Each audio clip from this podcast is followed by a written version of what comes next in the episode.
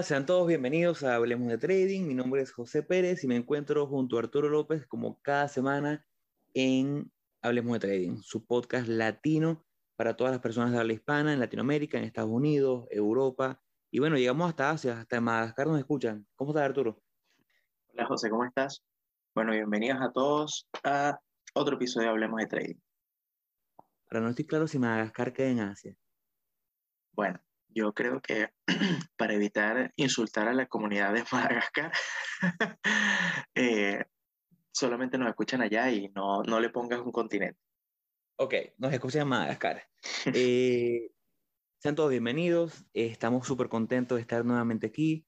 estamos contentos también por otras noticias que, que, que estamos discutiendo antes de iniciar el episodio, que más adelante a lo mejor lo que nos escuchan se darán cuenta.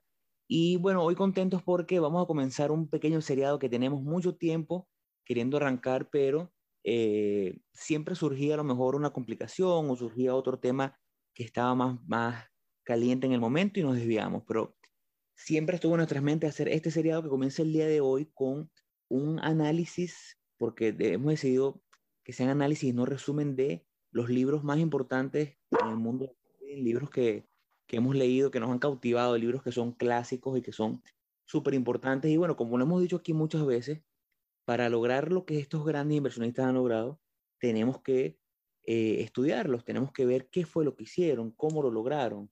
Eh, hay un dicho muy bueno en, en inglés que me gusta mucho, que es que todos quieren ir al cielo, pero nadie quiere morir.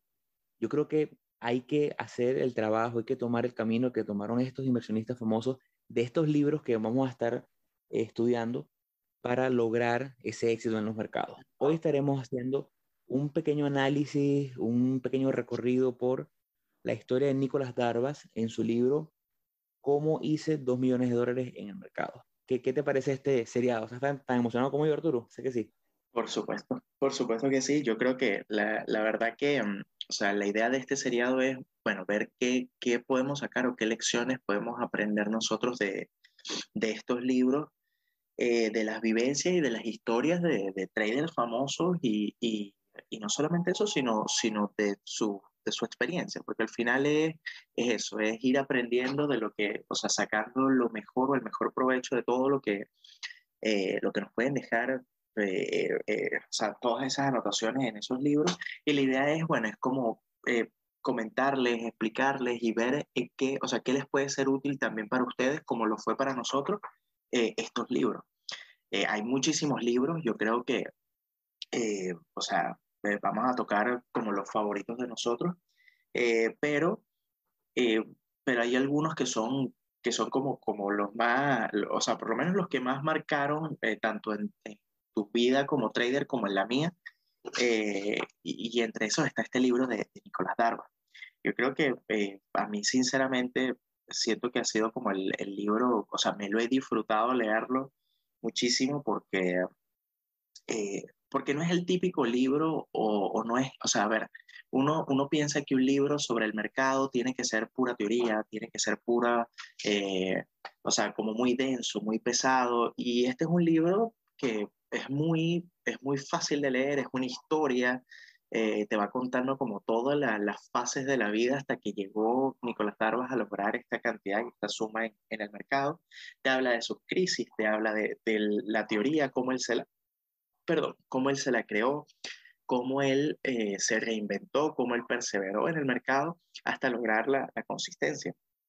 Y me parece muy, de verdad que me parece muy impresionante eh, porque eh, porque es algo que uno ve errores y uno ve cosas en el libro, que es lo que nos pasa día a día a todos. O sea, es el luchar con lo mismo, es el, eh, el, los errores tontos en el mercado, es el apurarse por vender, el apurarse por comprar. Eh, y, y, eso, es, o sea, me sentía muy identificado con el libro y yo creo que eso es una de las cosas que más me, eh, que más me, yo creo que más me gustó de, de, de todo eso. ¿Sabes qué? Este libro de Nicolás Darvas es el libro que yo recomiendo a todos que se lean de primero cuando quieren comenzar a, a, a, invertir. Porque primero es como tú dices, es, como, es una historia y el libro está tan bien redactado que el libro cautiva. Yo cuando leí el libro me lo leí literalmente en un día. Claro, no, no es un libro tan, tan largo, eh, pero recuerdo que comencé a leerlo un día a las 8 de la mañana y terminé a eso de las 8 de la noche. Pasé todo el día pegado al libro porque el libro te atrapa, la historia te atrapa, la forma en que está escrito y la forma en que ocurrió todo te atrapa. Me gusta mucho que la gente lo lea eh, comenzando porque te da, eh, te emociona un poco y te engancha con la historia y con las posibilidades. ¿no? Eh, este libro se llama ¿Cómo hice 2 millones de dólares en, en, el mercado? Este libro fue escrito en 1960, pero para que tengan un poquito una idea, a lo mejor 2 millones de dólares sigue siendo dinero, pero no representaría a lo mejor tanto como ustedes creen, pero hoy en día esos 2 millones de dólares representarían casi 50 millones de dólares, ajustado a, a inflación. Eh, me gusta mucho porque la gente se enamora de la historia y se enamora del trading mientras va leyendo, y al mismo tiempo también me gusta que los traders que tienen más tiempo o que ya tienen tiempo tradeando, o que a lo mejor estás en tu primer año de trading y estás viendo las dificultades, estás pegado con esa pared varias veces, lo lean porque seguramente a ti te pasó, yo cuando lo leí ya tenía tres años haciendo trading, me fui identificando con cada una de las fases que él pasó. Es increíble cómo estos traders famosos también pasan por todo lo que uno pasó. Yo no he llegado a la parte en que hago dos millones de dólares, pero sí eh, me fui dando con los mismos golpes y veía y caía. Y creo que una de las cosas que me gustó mucho del libro es ver cómo él perseveró y después de cada caída se volvió a levantar hasta que encontró un sistema que le funcionó y que bueno, es el sistema que estaremos hablando un poquito el día de hoy. Sí, totalmente. Sí, la, la, verdad que es eso, es, la, es el identificarse con, con él y, y, yo creo que es más allá de, del identificarse, es las posibilidades, porque eh, como tú dices, es un libro escrito en 1960, es un libro eh, que está, o sea, que tú ves, tú ves los errores que él comete y son los mismos errores que uno comete ahorita, pero a mí lo que me sorprende es eh, o sea, cómo él logró a través de, porque ya como para hablar un poquito sobre el libro, eh, Nicolás Darba, él, él cuenta que él, él era, él era eh, bailarín. Entonces él siempre tenía presentaciones alrededor del mundo. Y como que dando, dando sí, él, él empieza como que su, su acercamiento, su primer acercamiento con el mercado, fue porque a él le, le hacen un pago de una de sus presentaciones, le dijeron que si se las podían eh, pagar en, en acciones. En acciones. Claro, y, y, le, y, le, pagaron 3.000 acciones, no recuerdo el nombre de la acción, pero le, le dieron 3.000 acciones de una empresa. Si no me equivoco, era de la, de la Bolsa de Canadá o de la Bolsa de Toronto. Y, y, me acuerdo que él, él como que dijo, ah, bueno, bien, genial, qué, qué excelente que me hayan dado esa, esa en acciones. Eh, esas acciones creo que valían como como 8 mil dólares, 10 mil dólares, una cosa así era el monto en total en ese momento. Y él como que dejó, lo dejó ahí, nunca las vio y los vio como seis meses o un año después y vio que ya esos 8 mil dólares eran, o esos 10 mil dólares, esa cantidad se había multiplicado, ya eran casi 30 mil dólares. Y él dijo, mira, ¿qué, qué es esto? o sea, ¿qué, ¿qué, qué, impresionante es esto de que de la noche a la mañana yo tenía 8 mil dólares y ahora tengo 30 mil. Y, y, a partir de ahí se, se enamoró de, de, del trading. Y entonces empezó a cometer, o sea, empezó a cometer todos los errores, empezó como a aprender, porque al final es, es una travesía y es una travesía que todos, eh, eh, que, todos pasamos, pues, porque él, él empieza desde lo más básico a empezar a, a preguntarle a gente sobre acciones que conociera, sobre, eh, sobre tips, sobre si, si, inclusive se suscribe a cualquier cantidad de, eh, de, eh, de artículos, de periódicos, de revistas, donde entre ellas estaba Barron's y, y claro, y él, eh, toda, eh, toda recomendación que le dan de acción, él la compraba. Y él empezó a darse golpes con esto porque era como que, mira, o sea, compraba y automáticamente a veces le iba bien, a veces le iba mal. Y entonces él empezó a luchar con todo lo que luchamos nosotros que es como, bueno, a veces ganaba, a veces perdía, pero cuando tú sacabas el total de las operaciones, entre sacar, porque a todas estas, él tenía un broker y al broker le tenías que pagar comisiones, que quizás no es como ahorita que las comisiones, o sea, el broker lo haces todo online, sino antes tenías que llamar a un broker o, o en su caso, como él viajaba por todo el mundo a través de, de cables, de, de, de telegramas, y entonces... Eh, eh, el, el, broker te cobraba una comisión y la comisión era altísima. Entonces, eh, cuando sacaba toda la cuenta terminaba negativo y él no entendía qué era lo que estaba pasando. Y, y es impresionante porque porque yo creo que cuando nosotros empezamos en, en, el, en el, mundo del trading, eh, nosotros estamos muy perdidos, muy perdidos en, en todo sentido. Estamos muy perdidos en no conocer, eh, no sabemos los, los, términos técnicos, no sabemos eh, qué es un broker, cómo se maneja, eh, no tenemos idea de lo que nos está mostrando la gráfica, no sabemos cuál es el comportamiento. O sea, eh, hay, muchas cosas que desconocemos, pero tenemos en la cabeza esa mentalidad de, bueno, voy a hacer plata, de la noche a la mañana me voy a volver rico. Y él lo que le estaba buscando era una, en ese momento le estaba buscando era una acción que se comportara igual que la, que la, o sea, que las 3.000 acciones que él tuvo en su momento.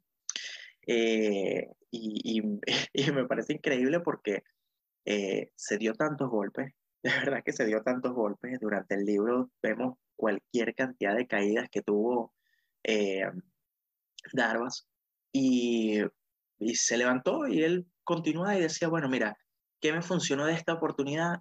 Esto. ¿Qué no me funcionó? Esto. Bueno, ya sé entonces cuál es el camino que tengo que explotar. Y poco a poco se le iban abriendo nuevas puertas, nuevos obstáculos, nuevos desafíos.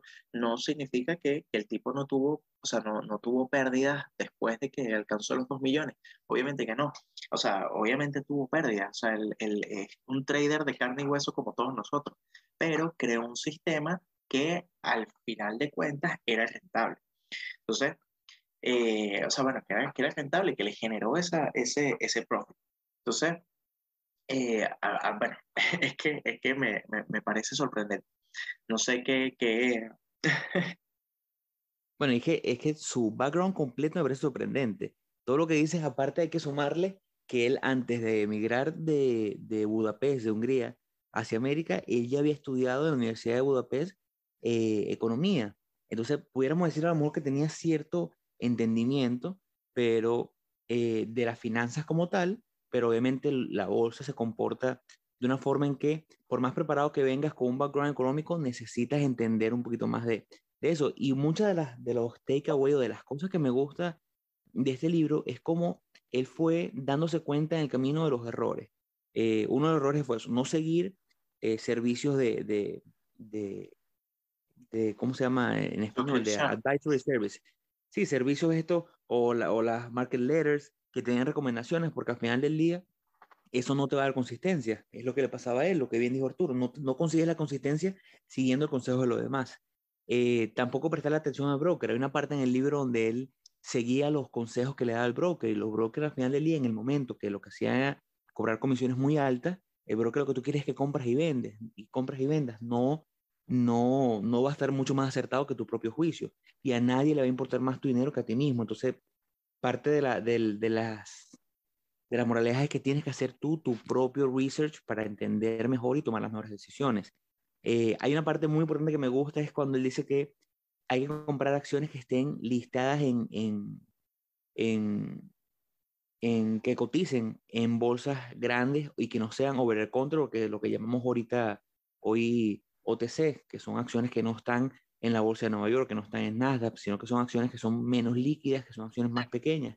¿Por qué? Porque él también al final basa mucho su, su, su, su forma de operar en el volumen. Sin volumen no iba a tener la posibilidad de entrar y salir tan rápido y es bastante lo que hacemos hoy en día. Hoy en día, aunque no manejemos grandes cantidades de dinero, nos enfocamos en acciones que estén listadas en exchange que sean grandes, que tengan suficiente volumen que nos permita entrar y salir y porque aunque no manejemos grandes cantidades de dinero como él, eh, nos, lo que nosotros o nuestro trabajo es seguir ese camino de los grandes inversionistas, seguir las compras o nombres que estén trending, por así decirlo, en el momento, y eso solamente lo vamos a conseguir en acciones grandes, en, en, en que estén listadas en grandes exchanges, donde los grandes inversionistas de este mundo compran y venden, y nosotros podemos entrar y salir con gran facilidad. Después haremos un episodio donde, donde haremos un análisis comparativo de las ventajas que tenemos nosotros como retail versus las, las desventajas que tiene un gran inversionista con mayor capital, por lo que cuesta entrar y salir.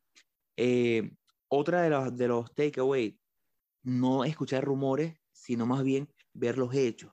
Eh, él en el camino fue desarrollando su estrategia basada en, en, un poquito lo fundamental, con un poquito lo técnico. Y ahí es donde vemos cómo él empezó a entender lo que hoy vemos o que llamamos el, el análisis tecnofundamentalista, es cómo yo puedo tomar lo mejor del fundamental junto con lo técnico. Él fue encontrando, él a través del análisis del, del, estudio y de la observación, desarrolló su estrategia, que todavía hemos hablado de la estrategia, que es una estrategia bastante simple y eso es lo que la hace poderosa. Lo simple, la simplicidad de la estrategia le dio poder, eh, logró combinarla con ese poquito análisis fundamental para lograr hacer esa cantidad de dinero. Eh, para él al final del día, él entendió que era preferible entrar en nombres que estuviesen haciendo nuevos máximos históricos y no en nombres que estuviesen cayendo. Enfocarse en esos nombres que estuviesen eh, rompiendo por encima de un máximo de 52 semanas eh, fue, fue su punto de inflexión. Identificar cuáles son esos nombres que están haciendo un máximo de 52 semanas. A partir de ahí vamos a verlas, vamos a estudiarlas y vamos a ver cuál es el comportamiento de ellas. Y en base a eso fue desarrollando un poquito de su estrategia. ¿Quieres tocar un poquito el, tema de la estrategia? Bueno, yo igual, igual eh, otro de, lo, de, o sea, de las lecciones que yo creo que, eh, y, y, es lo que veníamos hablando antes del episodio, sino es como eh, pensar que el tipo todo lo hacía a través de, de, de, ¿cómo se llama? De telegrams, o sea, lo hacía todo a través de enviando telégrafos desde varias partes del mundo a su broker en Nueva York. Eh, y el broker le enviaba a diversas direcciones, porque como él se movía mucho presentando su, su show, él le enviaba eh, telégrafos a, al aeropuerto, al hotel, le enviaba varios la misma información y se le enviaba codificada porque él tenía ese, ese, ese miedo de, de que le, de, o sea, de, de, que le pudieran eh, copiar, o sea, le, pudieran robar la información, pues, o que alguien entendiera y, bueno, y, se copiara de la, de la, de la información que él, que él tenía. Eh, pero a mí lo que me sorprende de eso es que fíjense las facilidades que tenemos nosotros hoy en día de estar frente a una computadora, de simplemente abrir, abrir tu broker eh, online y puedes estar en cualquier parte del mundo, no tienes que llamar a nadie, no tienes que hacer absolutamente nada, tienes la información histórica completa de la acción.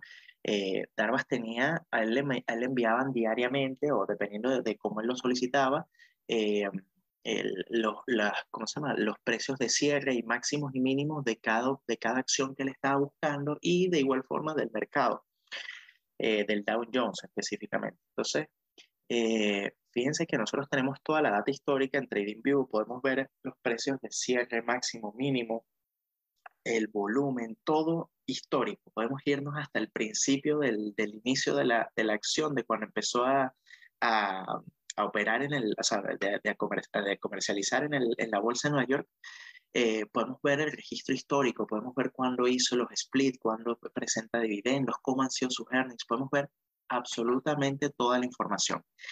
Eh, y, y, yo creo que eso es como lo que, a mí lo que más me sorprende es eso, de que este es un tipo que lo hizo eh, volando por el mundo, haciendo shows, haciendo todas las cosas con información, vamos a decir, eh, recortada, porque como que veías fragmentos de la información y te ibas armando la película completa. Nosotros tenemos la herramienta poderosísima para poder ver toda la información histórica. Entonces ahí es donde tú dices, bueno, ¿por qué él sí y por qué uno no puede?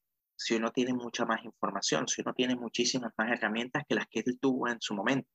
Entonces, eh, yo creo que la diferencia ahí está en, bueno, la perseverancia en, bueno, conseguir tu estrategia, afinar tu estrategia de forma tal de que puedas, eh, eh, ¿cómo se llama?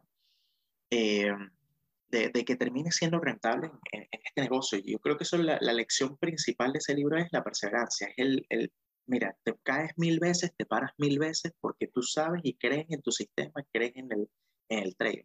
Entonces, bueno, eh, la, la, estrategia de él era muy básica, o sea, bueno, no, no muy básica, pero, pero me refiero que él, él, él se fijaba mucho en, en, el volumen, él tenía, como tú dices, como un acercamiento, o lo que al final terminó llegando fue un acercamiento eh, técnico fundamentalista, y, y, él se fijaba mucho en, bueno, cómo eran los earnings de la, de la empresa en, lo, en el último tiempo, si él venía viendo earnings que fuesen creciendo a, a lo largo de los cuartos, a lo largo de los años, eh, y entonces ya eso era como un ok para la empresa por, el, por la parte fundamental. Él veía otras cosas, pero, pero principalmente veía los earnings. Eh, después de eso, él veía la, la parte técnica. En la parte técnica, él se fijaba mucho en el volumen. Él, en muchas oportunidades en el libro, daba ejemplos de sus mejores empresas o sus mejores acciones. Eh, fueron justamente cuando él veía incrementos en el volumen semanal muy altos. Él habla específicamente de dos operaciones con las que él logró, eh, generó muchísimo dinero, eh, donde él decía, bueno, mira, es que yo estoy viendo la, la operación, estoy viendo el, el, volumen, estoy viendo la empresa, estoy viendo el volumen semanal y pasó y se duplicó. Y la semana siguiente se, se, se, se multiplicó por cinco la, el volumen. Entonces iba, iba en incrementos muy grandes y entonces eso le llamaba a él mucho la atención. Entonces esos incrementos de volumen venían con incrementos en el precio muy fuertes. Entonces la acción B subía unos 4 o 5 dólares durante la semana. Entonces a eso le llamaba la atención. Entonces él empezó a fijarse, eh, dentro de todas las caídas que él tuvo, él se empezó a fijar en que las acciones cuando iban subiendo formaban cajas, lo que él, él llamaba las cajas. Entonces estas cajas eran prácticamente consolidaciones, eran rangos de precios donde el precio se movía para poder continuar con su, con su tendencia alcista. Entonces él veía, no sé, una acción que estaba, eh, no sé, costaba 25 dólares. Y entonces él empezaba a ver el movimiento que iba subiendo y él decía, bueno, mira, estoy viendo que se está consolidando dentro de la caja eh, de 30 a 28 dólares o de 30 a 25 dólares. Entonces eso era un rango de precio que se estaba moviendo la acción. Entonces, ¿qué, ¿qué, era lo que él hacía? Él compraba en, el mínimo de la caja, ¿verdad? Esperando el rompimiento de la, caja para que la acción se moviera, él, decía que se iban apilando las cajas. Entonces, él, lo que decía era, bueno, primero estaba en la caja de 30-25, de 30-28. Esos rangos eran, dependiendo de la acción y dependiendo del movimiento que tuviese.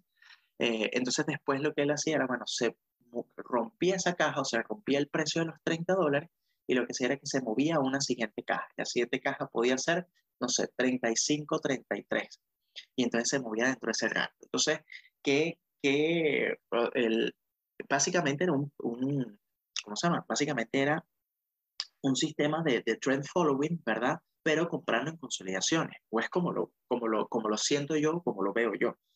Eh, y él, muchas de, la, de, las acciones, muchas de sus operaciones muy importantes, eh, fueron comprando, eh, haciendo como una, una compra inicial, una pequeña compra inicial, y a lo largo de, que se le iba como, o sea, que se le confirmaba el rompimiento de caja a caja, él iba agregando su posición. Inclusive, ahí, eh, y lo venía hablando con José antes, el, eh, es que hay cosas, hay cosas muy impresionantes en ese libro que, que, que marcan.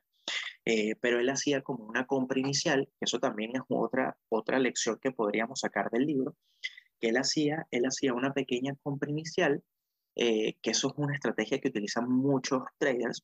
Eh, si tú estás dispuesto a arriesgar el 1%, ¿verdad? Tú haces una pequeña compra inicial de, no sé, de 0,25%. Y entonces, ¿qué es lo que haces? Esperas a que, eh, a que se te confirme el movimiento, ¿verdad? Porque normalmente, o bueno, muchas veces, el movimiento eh, o sea, eh, si estás rompiendo, por, por, por, ejemplo, si estás comprando el rompimiento de una zona de resistencia, eh, normal, o sea, muchas veces sucede que el movimiento no te acompaña y ese mismo día o al día siguiente el stop loss te saca, o a los días subsiguientes. Si tú tienes, si tú haces una compra inicial del 0.25, si al día siguiente se te devuelve y te toca el stop loss, no perdiste tu 1%, sino perdiste el 0.25%. Entonces es una forma de preservar capital, cosa que me parece impresionante. Entonces, ¿qué, es lo que, se puede aplicar? Es, haces una pequeña compra de un 0,25% de riesgo y luego cuando se confirme el movimiento y continúe el alza, haces el resto de la compra del 0,75 con tu mismo stop loss. Entonces, claro, ¿qué es lo que estás haciendo ahí? Obviamente no vas a tener, o sea, no vas a, o sea, vas a, vas a ganar menos en, en términos de retorno en, en, capital, pero te estás asegurando y estás preservando capital. Y nosotros estamos aquí para eso. Estamos aquí para preservar capital. Primero que nada, antes que hacer dinero, antes que es evitar cómo, cómo evitar perder a toda costa. Eso es lo, eso es lo, más importante de nosotros. Entonces, él, él, ¿qué era lo que hacía él? Hacía una pequeña compra, ¿verdad? Al momento de, de, cuando él confirmaba su, su caja, ¿verdad? Cuando el movimiento se iba a su favor, él compraba y él compraba fuerte, o sea, él podía hacer una, una compra de, no sé, de 200, 300 acciones de, de, una empresa y luego cuando él confirmaba, él hacía una compra de 2.000, 2.500 acciones. Entonces, eh, era, o sea, a mí me parecía, me parecía impresionante porque eh, él iba como, vamos, así mismo como se apilaban las cajas, él apilaba las posiciones, entonces le, le, colocaba más capital y más capital y más capital cuando el movimiento se iba a su favor. Y así fue como, eh, como logró esta, esta, o sea, esta, esta cantidad. Eh, yo creo que una de, de las, o sea, de los relatos más impresionantes que, que, que inclusive me recordó al caso de GameStop fue con una empresa que se llama EL Bruce, que él estuvo observando en su momento eh, él por la parte fundamental no le convencía mucho, pero la parte técnica estaba, o sea, la parte de las cajas, la formación, el movimiento del, del precio, el volumen y el incremento. Y él agarró y él eh, dijo, ¿sabes qué? Yo voy a comprar porque es que me gusta mucho, la, o sea, tengo un muy buen presentimiento, me gusta, aquí están los hechos, esta es la, la operación. El tipo compra la, la, acción, compra fuerte en la acción eh, y se da cuenta que el precio empieza a escalar muy fuerte muy fuerte. Y de repente un día recibe una llamada del broker que él dice, mira, de verdad que me asusté muchísimo porque el broker le dice que, eh, que las acciones de, de, o sea, que, que la, la, compra y venta de acciones de la, de la empresa de L. Bruce eh, se habían detenido por la, la, American Stock Exchange. Y el tipo se asustó, dijo, bueno, ajá, pero perdí el dinero, había invertido muchísimo capital, ¿cómo, ¿qué pasó con esto? Entonces, pasó algo muy similar a lo que sucedió con GameStop el, año pasado o el año antepasado, de que eh, hubo mucha gente, muchos inversionistas que decían que esa, que esa acción por vía fundamental no podía costar más de 30 dólares. Y el precio en ese momento costaba 45 dólares. Y entonces hubo muchas, muchos hedge, o sea, muchos inversionistas fuertes que pusieron muchas posiciones al corto. Pero había otra, otra, otra persona que, si no me, si no me equivoco, era de, apellido eh, Gilbert, el, caballero, que quería, eh, eh, o sea, quería tener un puesto en la directiva de la empresa y compró muchísimas acciones para poder hacer eso. ¿Qué pasó? El precio agarró, empezó a crecer, ¿verdad? Y se empezaron a, a o sea, ocurrió lo mismo que GameStop, se empezaron a, a, accionar todos los stop loss de esas posiciones en corto, que al final son órdenes de compra y el precio se disparó. Entonces, para evitar todo el, el, desastre dentro de, la, dentro de la bolsa, lo que hicieron fue exactamente lo mismo. Cortaron las operaciones con, con la acción. Y, a, y, a, y, y Darvas agarra y dice, mira, me estaba ofreciendo el broker que en el mercado de OTC, ¿verdad? Vender esas acciones a un precio de 100 dólares por acción, cosa que en ese momento el valor costaba 70. Entonces era, decía, mira, ya, pero, pero ¿qué es esto? O sea, ¿qué, qué, qué, qué locura es esta lo que está sucediendo? Y, y, él dice, mira, y tomé una de las decisiones más grandes de toda mi vida, que fue decirle al broker, no, yo no voy a vender a ese precio porque es una acción que va en subida y yo no voy a vender una acción que va, que va creciendo. Y bueno, el tipo al final cuenta que, vendió esas acciones, las vendió, en, creo que tenía 2.000 acciones de, de L. Bruce, y, y él terminó vendiéndolas en bloques de 200 a un precio promedio de 170 dólares por acción. Y él, el tipo había comprado las acciones como en 42, 45 dólares. Imagínense, la, yo, yo escuchaba ese cuento, o sea, escuchaba, yo leí ese cuento y decía, Dios mío, qué tipo tan, tan crack. O sea, que, que, que o sea, que... Y... Una cosa que a mí más me gustó del libro, que una de sus reglas o, o de las que le dio más autoridad y que se hizo la, la, buscó la disciplina para lograrlo es nunca vender una acción que no te da una razón para salir. O sea, si la acción está subiendo y sigue subiendo, por más que tengas la ansiedad de querer vender para capitalizar, no venderla hasta que te dé una razón para salir. Y eso es súper poderoso y es súper difícil porque cada vez que estamos en una operativa y el precio sube y sube y sube y sube, a lo mejor estamos tentados a tomar beneficios porque no sabemos cuándo va a caer. Pero hasta que no tengas una razón establecida según parámetros en tu trading plan para vender, no hay que vender. Sí, es que es, eso, es eso. Y, y, eso es una de las cosas que, que yo creo que, eh, que cuesta más madurar y que es otra lección que, que tomamos de, de, de Darvas, que justamente el tener la paciencia y ser, seguir y respetar tu plan de trading. Aquí lo más importante es respetar tu plan de trading. Y, y estamos hablando de, de, eh, de un señor que no, o sea, que todo lo vivió con experiencia propia. El tipo vivió inclusive un mercado bajista en su momento y, y cómo él se dio cuenta de que empezó un mercado bajista, bueno, porque todas sus posiciones o toda su estrategia eh, empezó a fallar. Entonces veía que todo, o sea, se apilaban las, las, famosas cajas y, y, rompían hacia abajo y les le saltaba el stop loss. Entonces, eh, ahí entró como, como en crisis y decía, bueno, pero es que entonces mi sistema no funciona. Y no, no es que no funcionaba, sino que el mercado en general eh, estaba cayendo. Entonces, en ese momento, para ese tipo de mercado no servía su estrategia. Y, y, y, es un tema de, de, de, o sea, yo creo que, que, al final todos, todos vamos a recorrer un camino y todos vamos a, a, a, madurar dentro del, dentro del proceso del trading. Es algo que, ojo, no, con esto no, no queremos decir ni, ni que José sea un profesional, experto, ni que yo lo sea. Eh, nosotros estamos creciendo en esto, nosotros estamos madurando en esto, nosotros seguimos aprendiendo todos los días e inclusive con este mismo tema del podcast hemos aprendido muchísimo y hemos crecido muchísimo eh, porque es tratar de explicar lo que ya sabemos de forma eh, sencilla, por decirlo de alguna forma. Entonces, yo creo que eso, eso es de, la, de, la, de las lecciones más, más, más importantes del, del, libro. No sé qué, qué opinas tú, José. Bueno, a mí me gusta eh, del libro, viéndolo en lecciones, me gusta la perseverancia. Yo creo que en todo en la vida, y el trading no es, no es, no, no, es excluyente en eso, necesitamos tener perseverancia, necesitamos, eh, si nos caemos, levantarnos otra vez, porque una de las cosas que a mí me enamoró de este libro cuando lo leí, y que lo he leído unas, unas tres veces, y creo que después de este episodio lo, lo voy a volver a leer porque es como ver una película, más me impresiona, ¿no? Que, bueno, que no hay una película famosa sobre la, historia y vida de Darba, es que, bueno, vemos cómo él se caía y se volvía a levantar, cómo él se dio todos los golpes que a lo mejor nos damos nosotros comenzando y siguió, se levantó, perseveró hasta encontrar un mecanismo que a él le sirviera. Eh, él se dio cuenta que shortear acciones no era lo de él, se dio cuenta de cuando una acción eh, está en demanda y rompe máximos históricos o rompe un, un cierto espacio, es probable que siga, siga rompiendo. Hay una de las acciones que él tomó, una de las primeras, donde, eh, y una de sus quotes o de sus citas famosas, donde él dice, si puedes ir a la ruleta y eh, limitar tu pérdida al 98, cuando vas un color eh, o vas en contra del otro, ¿por qué no tomar todas las operativas?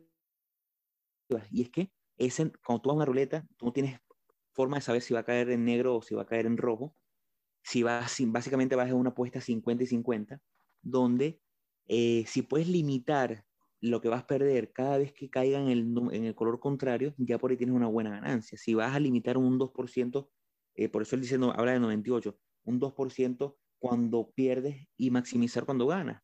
Vemos que este, las operativas de él, las operativas que lo hicieron rico, fueron operativas donde él compró y en el camino de esa tendencia alcista, de, de, de ese trend following, fue comprando más y añadiendo y construyendo posiciones hasta que la operativa le demostró que, mira, ya es momento de vender y él vendió. Entonces, nos habla de convicción, nos habla de entender la fase del mercado en la que estamos, una vez que estamos en una fase alcista, optimizarla y maximizar todos esos beneficios al máximo. Eh, nos habla también de cómo no hay que dejarse, que es una de las partes más importantes del libro, cómo no hay que dejar que el ruido diario del mercado te abrume. Estamos hablando de una historia que parece casi real, un bailarín de un circo al otro lado del mundo eh, a través de Telegram con su broker, donde solamente el broker le mandaba el precio de cierre diario, si es que tenía acceso ese día a, recibirlo, y él con ese, ese cierre, ese precio diario, al ver el cierre, no estaba pendiente del precio de apertura, no estaba pendiente de cómo se movía en el día, estaba pendiente era de cómo cerraba el precio. Y en base a eso él tomaba su decisión no se apresuraba a estar leyendo market report de nadie, no se apresuraba a estar viendo eh, qué opinaban a lo mejor compañeros, simplemente se enfocaba en su estrategia, en seguir la cabalidad y en tratar de, de optimizar el tiempo que estaba dentro de una acción para capitalizar lo máximo. Entonces, solamente viéndolo desde ese punto de vista, y como dice Arturo, tantas herramientas que tenemos hoy en día, yo creo que la simplicidad nos da bastante poder. Si podemos emular un poco lo que hizo Darvas creo que sería bastante basado en no enfocarse en lo que dicen los demás, sino en tratar de entender, de conseguir algo que nos funcione a nosotros como traders, conseguir algo que se adapte a nuestra personalidad y no dejarnos abrumar por todo lo que sale, todas las noticias del día a día. Así mismo, así mismo. Y otra de las cosas súper importantes, y él lo repite muchísimas veces en, dentro, de, o sea, dentro del libro eh, es el tema de el stop loss. Él habla de fundamental el stop loss, de que siempre tienes que proteger tu operativa, inclusive él siempre colocaba su stop loss, eh, bueno, en las operaciones que, que vi del libro, eh, prácticamente un dólar por debajo de, de, la caja que él, que formaba. Y él siempre iba ajustando el stop loss a medida que la operativa iba a, a su favor cosa que es súper importante para evitar perder las ganancias que ya uno puede llevar acumuladas del, de la operación. Entonces, eh, eso es otra de las lecciones que, que, y bueno, yo creo que lecciones más que todo es, es cosas que, que, que, siempre venimos repitiendo y que siempre vamos a repetir. Eh, el riesgo y colocar tu stop loss como medida de prevención para evitar la ruina. Así que bueno, yo creo que igual ya con esto podríamos concluir el, episodio. De verdad, lean el libro, es súper recomendado, muy, muy buen libro. Eh, igual no me quiero despedir sin antes eh, invitarlos a que nos sigan en nuestras redes sociales. Nos encontramos en Instagram como hablemos.de.trading, en Twitter como hablemos trading. Eh, nuestro correo electrónico, cualquier consulta, cualquier feedback es correo.hdt.gmail.com y bueno, nuestro canal de YouTube, Hablemos de Trading. Eh, muchas gracias por escucharnos hasta ahora. Muchas gracias, José. Y bueno, nos vemos en otro episodio de Hablemos de Trading. Hasta luego, chicos. Hasta luego, amigos.